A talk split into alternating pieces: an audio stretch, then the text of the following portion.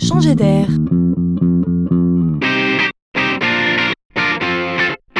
C'est la chronique de Laurent Collen.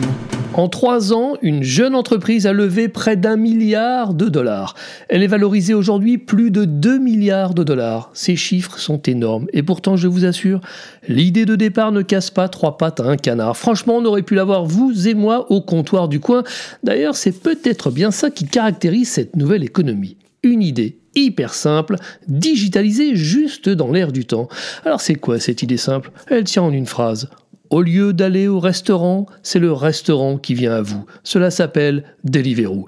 Vous allez sur le site, vous tapez votre adresse, on vous propose une flopée de menus issus des restaurants du quartier prêts à être livrés. Les restaurants sont traditionnels, asiatiques, américains. On vous fait découvrir en plus les offres du quartier. Malin et pratique. Il fallait juste se dire que c'était possible, que l'idée séduirait. Aujourd'hui, c'est plus de 18 villes en France, 3000 restaurants, 7000 coursiers.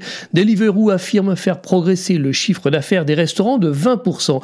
Les restaurateurs, eux, s'étouffent plutôt avec la commission de 25 à 30%. Mais le phénomène s'étend de ville en ville. C'est un nouveau comportement porté bien sûr par les consommateurs gourmands, mais surtout pressés que nous sommes. Encore une avancée.